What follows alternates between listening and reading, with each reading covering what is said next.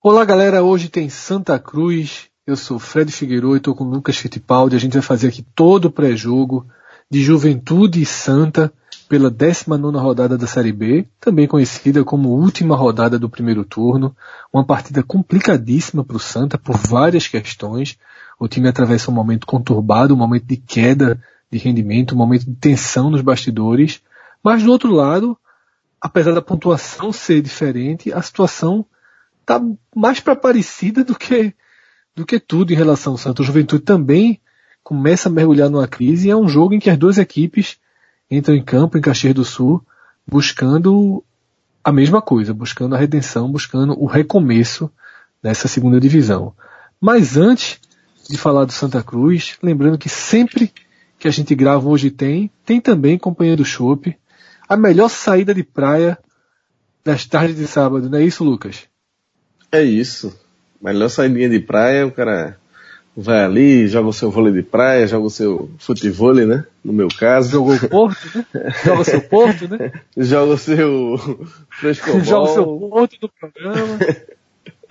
Ou então fica ali, toma, toma um caldinho só para esquentar e depois vai ali para a companhia, para dar aquela reforçada para tomar aquele chopinho. No caso do jogo do Santinha, vai estar tá rolando uma musiquinha, né, na hora.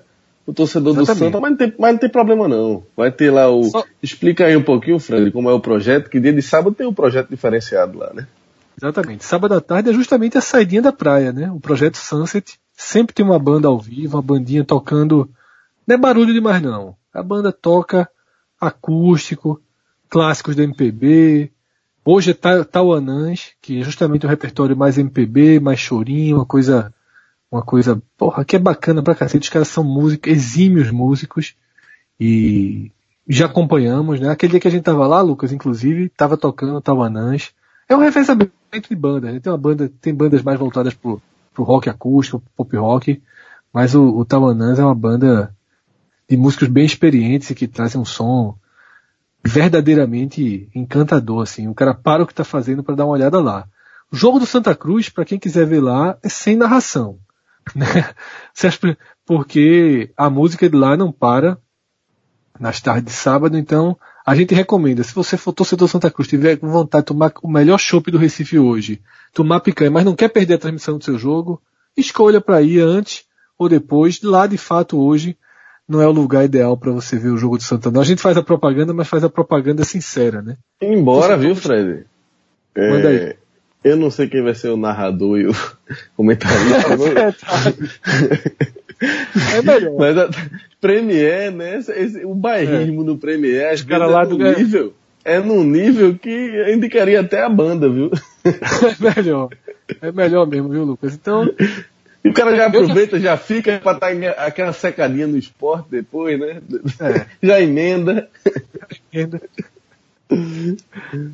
É, e eu já fiz muito isso, não indo pro bar por causa da banda, mas já botei muito headphone em casa para ouvir música, viu? Durante o jogo. mas nem só pela, pela narração secadora, às vezes sim, e nem sempre do Premiere, mas às vezes eu corro é do delay, mas esse problema foi solucionado agora que a Globo conseguiu transformar Pernambuco, depois de muita campanha, no, no pelo menos o Grande Recife, numa região totalmente digital.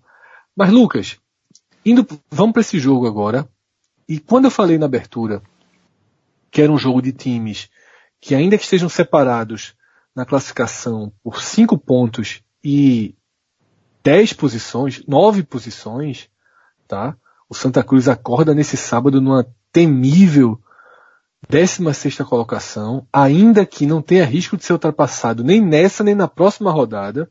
O Santa tem duas rodadas de garantia ainda de não, de não entrar no G4, mesmo que perca do Juventude, mesmo que perca do Criciúma, não entrará, né, porque o Luverdense, que é o time que está a três pontos dele, já jogou, então só teria mais um jogo e tem duas vitórias a menos.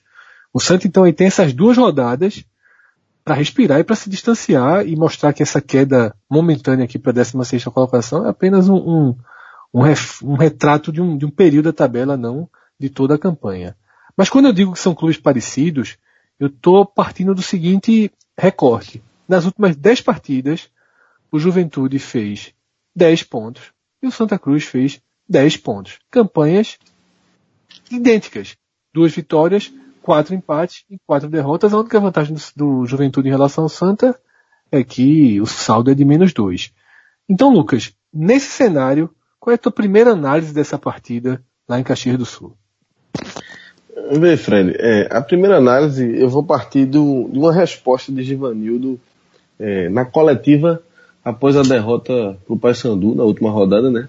Dentro de casa, né? O jogo foi na arena. É, que Givanildo perguntaram a ele se o Santa já estava inserido na luta contra o rebaixamento. E a resposta dele foi ao estilo Givanildo, simples e direta, né? Ele disse, depende do próximo jogo. Depende do que a gente conseguir lá em Caxias.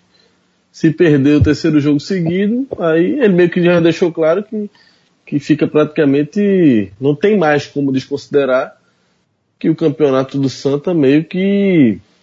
É, aquela projeção inicial de G4 desandou completamente se o Santa amargar uma terceira derrota consecutiva, né?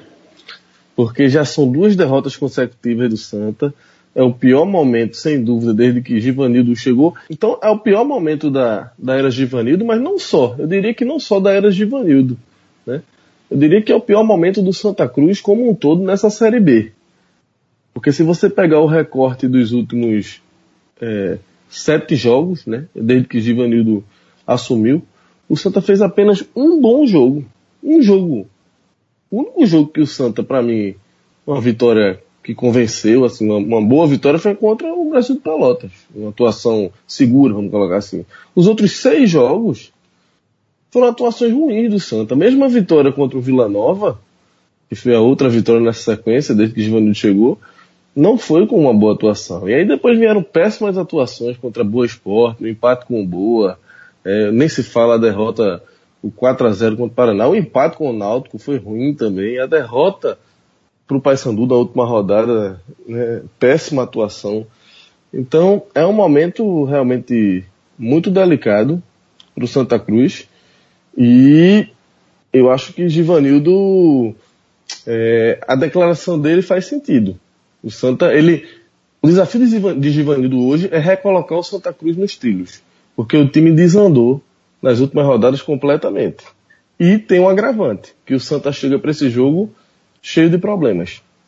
Exato. Lucas, antes da gente mergulhar nos problemas, eu vou só completar aquela minha informação, né, que eu falei da série de 10 jogos em que Juventude e Santa se igualam, que são aqueles jogos ainda de Adriano, né, pega três joguinhos de Adriano e esses sete de Givanildo, que você fez o recorte.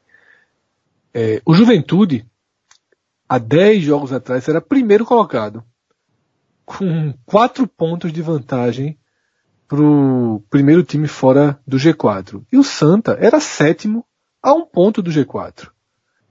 Uma realidade completamente diferente, né? O Juventude cai de primeiro para sétimo e o Santa de sétimo para décimo sexto.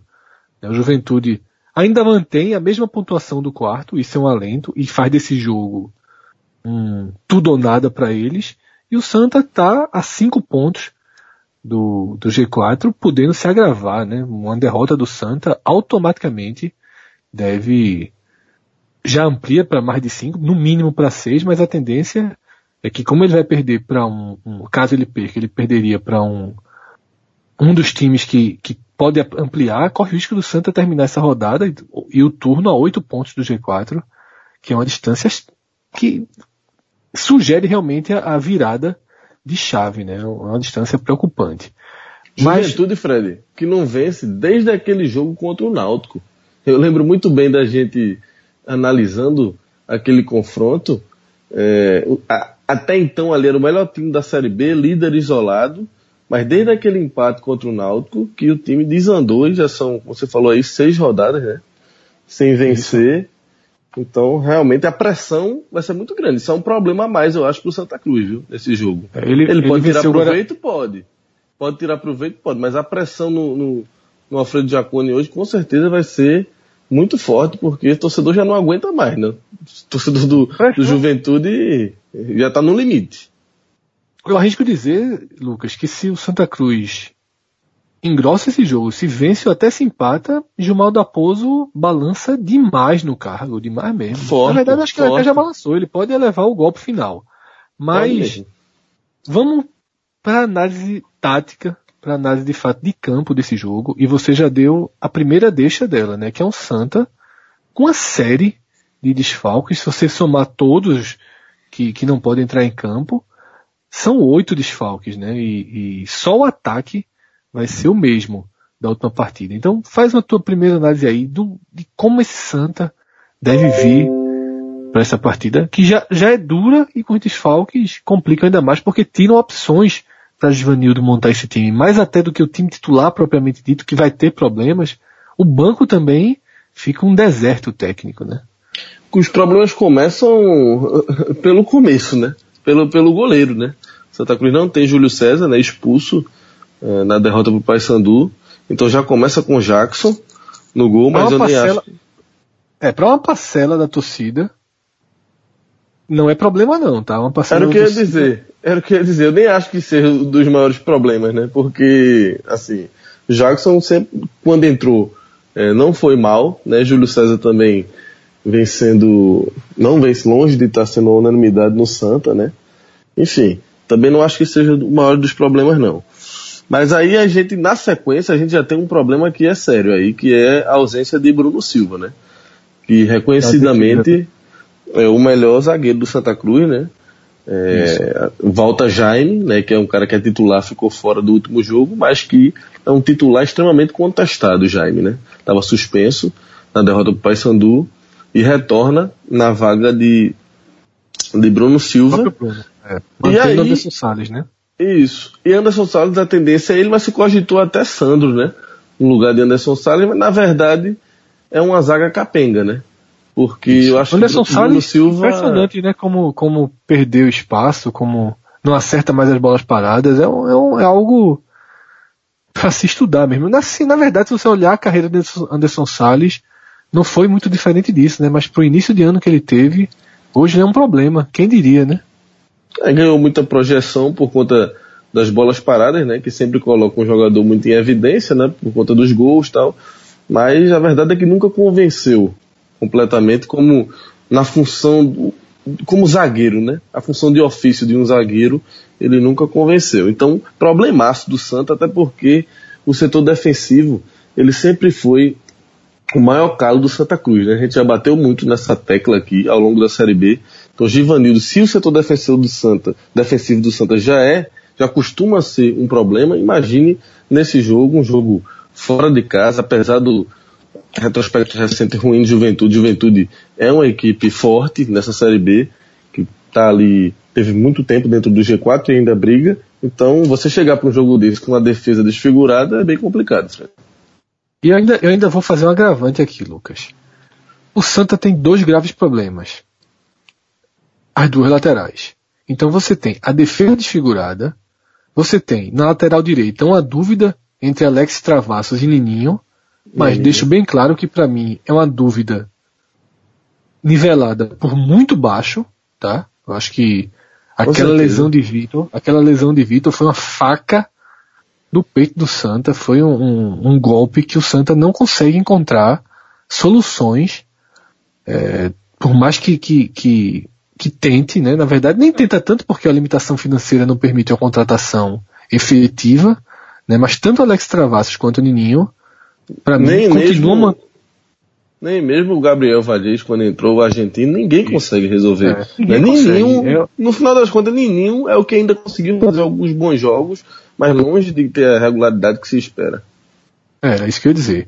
E do outro lado, o Thiago Costa, que era um cara que tinha um lastro interessante no Santa, mas foi variadíssimo na última partida, né? Foi o cara que foi, foi o alvo número um dos torcedores em parte porque consideraram que ele foi determinante para a expulsão de Júlio César, mas um lateral que, por incrível que pareça, tem perdido a posição para Roberto, a gente tinha uma visão oposta dos dois, e quando ele reassume a posição com a saída de Roberto, é impossível não afirmar que Roberto faz falta, né? Thiago vive uma temporada bem fraca. Então, o Santa vai para esse jogo com esses dois problemas nas laterais e o problema da defesa e sem o goleiro titular, tá? E os, pro... e pior, os, pro...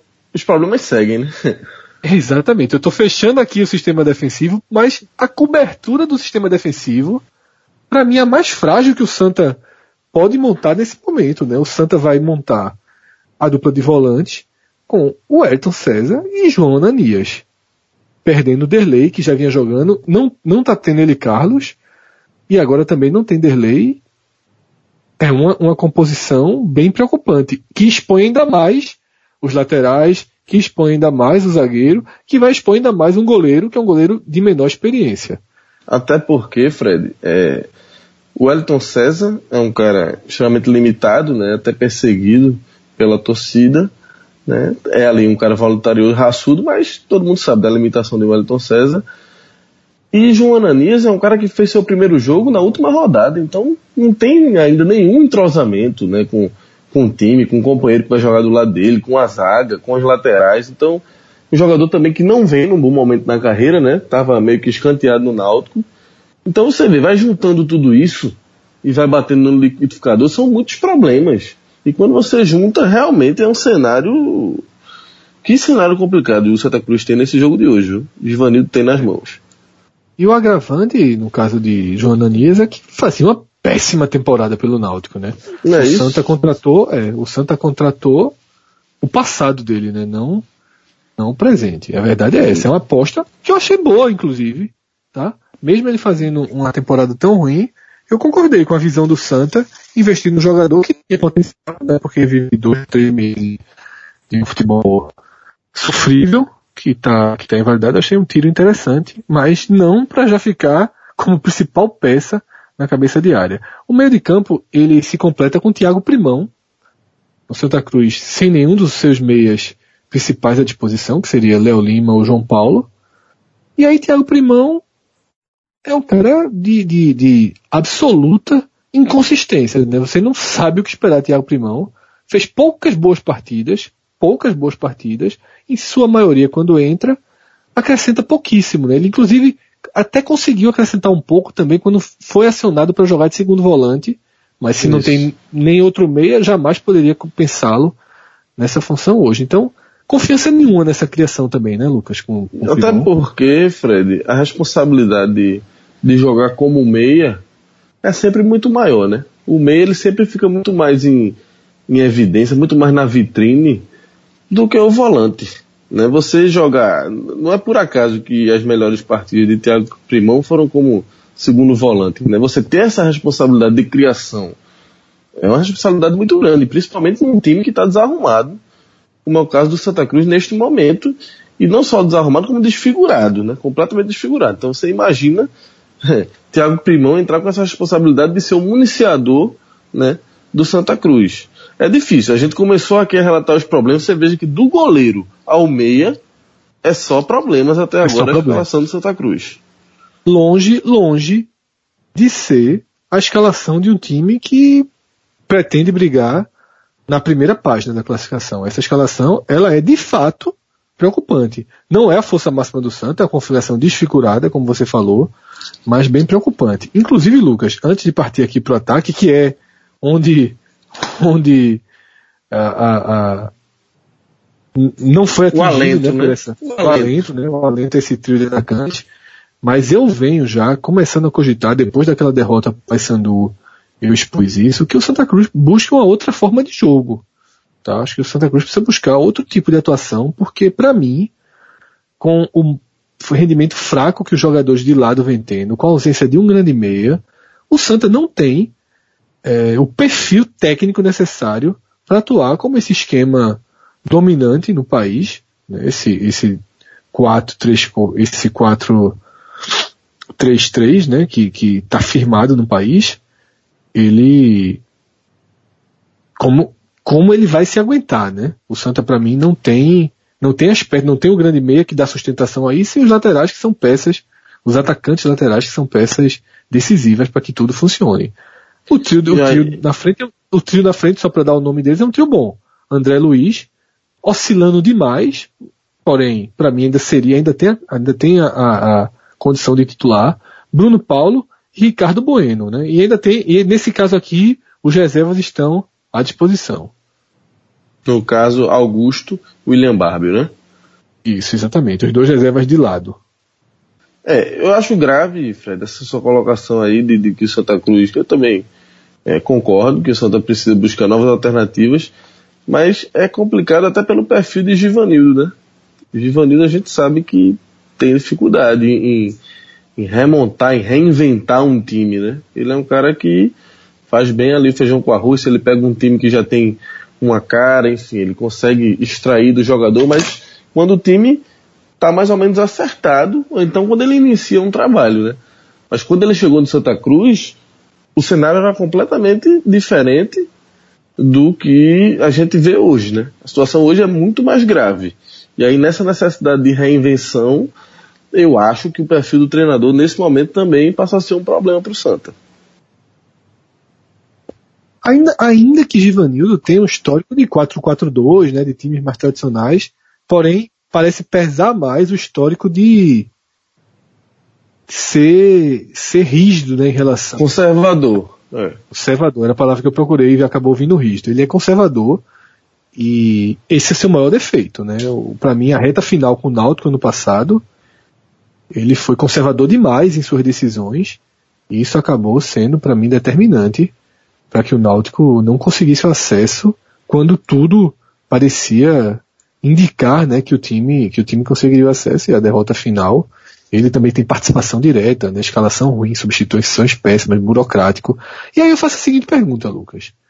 A gente falou aqui que o Juventude tá pra, que, que Dalpozo está pressionado do Juventude.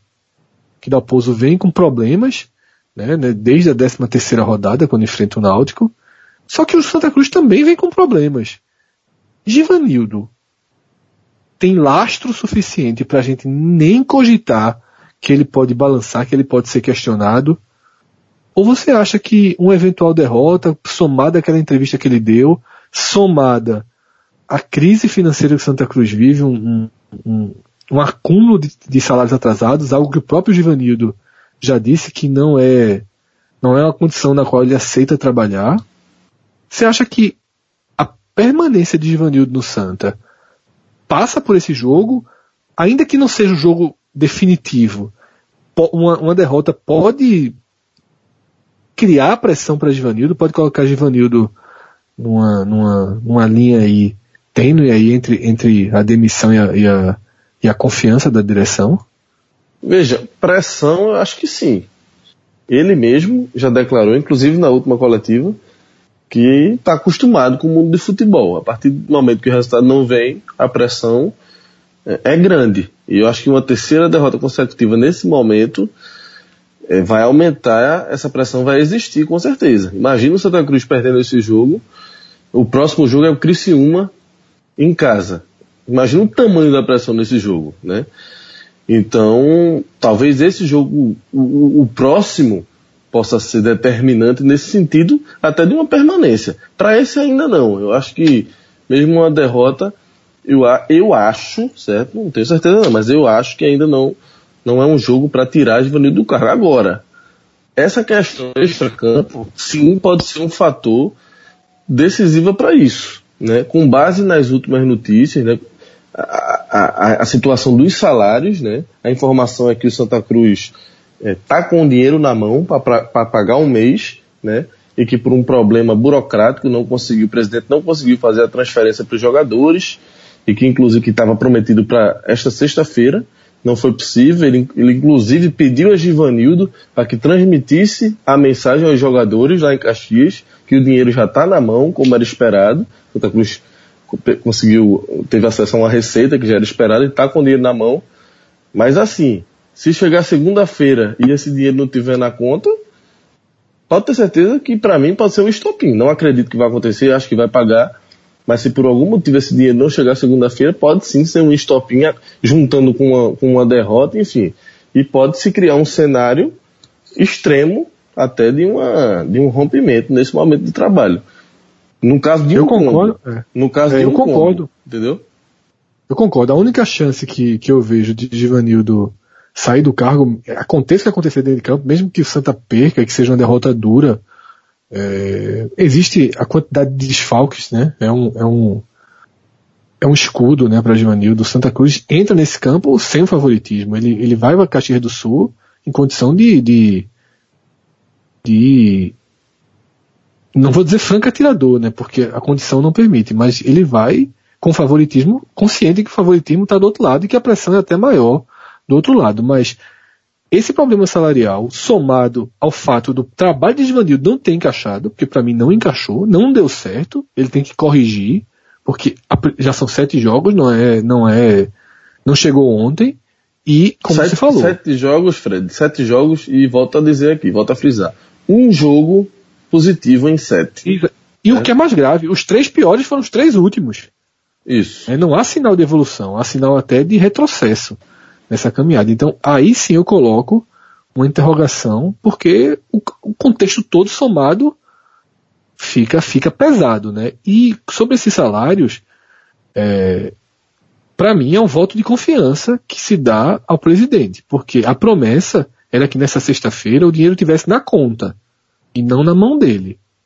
Mas, enfim, problemas burocráticos acontecem, mas quando a pessoa está do outro lado, às vezes não é fácil aceitar que a desculpa é verdade.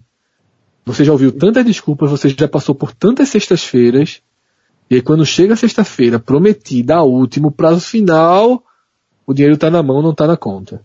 E foi até uma coincidência, mão, né? Porque a Givanildo. a diferença, né? É. Givanildo, desde o primeiro, na chegada dele, né, na coletiva de apresentação, ele falou, né, usou até o, o termo sexta-feira, né? A sexta-feira que nunca chega, né? E a sexta-feira não chegou, né, pro Santa Cruz. Esta sexta-feira que a gente tá gravando aqui não chegou. Então, se não chegar na segunda, que eu acredito que vai chegar, não tem motivo para não chegar, realmente, até para Givanildo vai ficar complicado. Porque eu tô imaginando que Givanildo tá dando a palavra dele aos caras lá, né? Se não chegar, é fim da linha. Se não chegar, é, transforma o presidente em mentiroso, né? Inclusive o é presidente é, prometeu esse pagamento quanto antes, né, na segunda, e prometeu o pagamento da próxima folha, né, até o dia 10. A gente está no dia 5, né, agora já entrando aqui no sábado, então em mais 5 dias saudaria a segunda folha em atraso, né? Antes, antes da sexta-feira, né, nesse caso. Lucas, para finalizar aqui o programa, vou ler a escalação do Juventude, tá? Oliveira no gol, a defesa é formada por Tinga na lateral direita, Domingues e Mikael é a dupla de zaga, Maurício lateral esquerdo, Wanderson Fael, Juninho Silva e Leilson, o quadrado aí do meio de campo, Ramon e Thiago Marques, uma equipe que joga no 4-4-2, Gilmar da Pouso fazendo um trabalho convencional lá, um trabalho que vinha muito bem e perde força. Tecnicamente a gente olha para essa equipe e dá. Né? A gente não fica surpreso com a queda de rendimento, porque à medida que outras equipes vão se encaixando, o Juventude, assim como o Guarani, né, times que vieram da Série C, assim como o Vila Nova, acabam perdendo espaço. Houve um momento que os três estavam no G4, mas a permanência deles ali em cima nunca foi, nunca foi de fato enraizada, né? Sempre foi muito mais um reflexo de um momento, um retrato de um momento. Mas eu cheguei a acreditar que esse Juventude tinha algo a mais ali para ficar na, não na liderança, né, mas entre os quatro. Agora precisará se reinventar, assim como a gente fala que o Santa tem que se reinventar, o Juventude também precisa.